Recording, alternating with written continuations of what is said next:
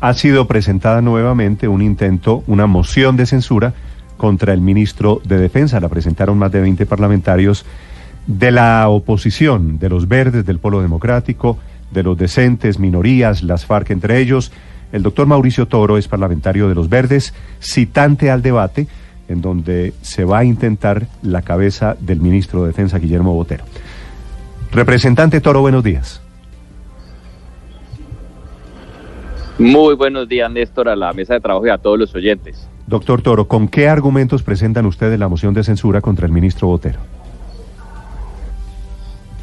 Bueno, nosotros lo que hicimos fue sumar los argumentos que nosotros ya traíamos cuando hicimos la primera de la moción de censura, alimentados estos no solamente lo hace unos días el New York Times, sino toda la información sobreviniente que hemos venido encontrando en diferentes medios de comunicación y en investigaciones propias que han hecho diferentes parlamentarios para sumar a ese documento y poder demostrar que pues, el ministro de Defensa es indigno para ejercer su cargo y es una persona que no cuenta con las capacidades ni con el conocimiento necesario para liderar la fuerza pública colombiana. Sí, pero ¿cuáles son los casos en concreto, doctor Toro, que lo hacen indigno? ¿Cuáles son los argumentos que ustedes van a presentar? Eh, entre todos los argumentos entendemos una clara instrucción. Nosotros todavía no conocemos y queremos preguntarle al ministro si es por acción o por omisión que intentaron aumentar el número de resultados que tiene la fuerza pública, disminuyendo el porcentaje de protección a los derechos humanos y a la población civil. Lo que es claro es que hay instrucciones al interior de las fuerzas militares para que esto ocurra y esto lo que ha hecho es poner en riesgo constantemente a la población civil y uno de los temas que más nos preocupa a nosotros es las constantes respuestas que el ministro tiene a las situaciones de seguridad del país. A nosotros no se nos puede olvidar que aún no conocemos qué fue lo que pasó con claridad en la Escuela General Santander frente al atentado que hubo hace unos días, porque el ministro, cada declaración que da es completamente contradictoria a la anterior, son ligeras, pero además afectan el buen nombre de las Fuerzas Armadas de Colombia. Y esto se replicó ahorita con la muerte de Dimar Torres, que nosotros creemos que no es un caso aislado. Y lo que nos preocupa es que el ministro o no tiene las capacidades para conocer lo que hace la fuerza pública, o en su defecto está dando órdenes que atentan contra la moralidad de ellas y además contra la seguridad de la población civil en Colombia. Entonces, reunimos todas las pruebas y hoy lo que queremos es demostrarle al país que el presidente de la República debe ceder a las solicitudes del país y declarar indigno al, al ministro de Defensa. Sí, doctor Toro, hace dos semanas se iba a llevar eh, adelante el debate de moción de censura del ministro Botero, ¿no es verdad? Hace dos semanas. Y, y ustedes, y ustedes lo retiraron. Sí, y lo retiraron porque dijeron que venía algo nuevo y muy grave que podría hacer que tuviera más fuerza esa petición para que el ministro sea retirado del gabinete. ¿Qué responsabilidad le endilgan ustedes al ministro Botero en torno a la directiva, al formato y a lo que hoy salpica el general Nicasio Martínez frente a la posibilidad de que de alguna forma estimulara las bajas en combate y eventualmente abriera la puerta a los falsos positivos? ¿Qué tiene que ver el ministro con eso? Pues el ministro lo que ha demostrado es una completa incapacidad, no solamente para poder tener resultados reales y concretos frente a la fuerza pública, sino que además es un completo desconocimiento constante de las instrucciones que él mismo da o que los generales entonces entregan a la Fuerza Armada sin contarle a él. Siempre la información del ministro es contradictoria y eso es supremamente riesgoso para la estabilidad del país, entendiendo que tiene uno de los cargos más importantes que es el de cuidar la vida de los colombianos. Entonces, la preocupación de nosotros es que cada información que eh, eh, recibimos nosotros y que entregan los medios de comunicación es más preocupante que la anterior con un agravante y es que cualquier miembro de las Fuerzas Armadas que sale a pedir disculpas por errores o que entrega información veraz sobre lo que está pasando al interior es o llamado a calificar servicios o insultado por parte de algunos miembros de la fuerza pública. Es decir, nosotros lo que estamos aquí una incapacidad total de administrar el Ministerio de Defensa. Es que mire, hasta las personas que manejan las cuentas de las redes sociales del Ministerio de Defensa se le salieron de las manos al ministro, publican información que luego tienen o que eliminar o tienen que corregir. Entonces aquí lo que está pasando es algo supremamente grave y el presidente de la República le den la cara al país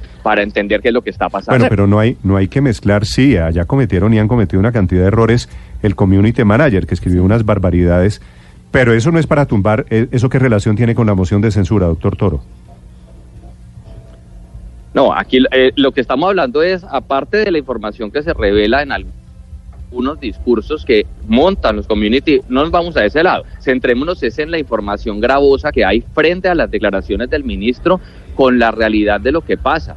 Yo no creo que el caso de Dilma Torres sea un caso aislado. Y lo que nosotros estamos entendiendo hoy aquí es que hay incentivos para que la fuerza pública, al bajar el porcentaje de cuidado de los derechos humanos y de la protección a los civiles, estén generando casos similares en diferentes partes del país. Es una constante mentira del ministro a los colombianos frente a cada actuación que ocurre al interior de las Fuerzas Armadas. Hmm. Si nosotros no hubiéramos tenido hoy el poder de las redes sociales y de que la población civil tomara fotos frente a lo que pasó con Dilmar, hoy estaríamos frente a un caso sin juzgar y sin conocer de un falso positivo. Ahora queremos saber, ¿esto es sistemático o no es sistemático? Porque las pruebas aparentemente dicen que esto es sistemático. El representante Toro, ustedes, eh, pues en su momento cuando iban a hacer el debate hace unos 15 días, eh, la moción de censura, pues aparentemente no tenían los votos para tumbar al ministro y, una de las razones para que lo aplazaran también y, esperando aparentemente nuevas noticias que como la del New York Times pues era que de pronto los el Partido Liberal se les sumara. ¿Usted cree que en este nuevo escenario han recogido más votos o, tal vez eh, realmente no van a lograr eh, la moción de censura al ministro? Aquí hay dos cosas importantes. La primera, que nosotros como oposición estamos a hacer oposición, es decir, a nuestro trabajo de control político, siendo los 27 que son lograr las mayorías en esos casos, pero cumplimos nuestra labor y nuestra tarea de defender a los colombianos y de denunciar.